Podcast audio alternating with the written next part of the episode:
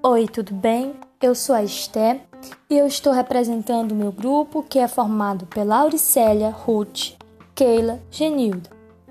Hoje vou estar falando sobre a meta 1, sobre a sua importância. Antes de falar dessa meta, vou falar sobre o CNE. Mas o que é o CNE?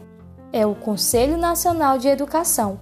É um órgão colegiado que faz parte da educação que atua na formulação e avaliação da Política Nacional de Educação, foi criado pela Lei de número 9131 de 1995.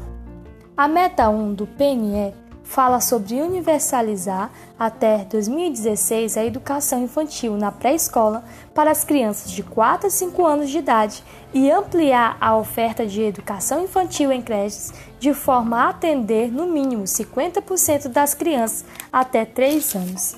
É importante ressaltar que a meta 1 ela é constituída de duas submetas, uma para a creche e a outra para a pré-escola, e tem em vista a abrangência que a educação infantil deve alcançar.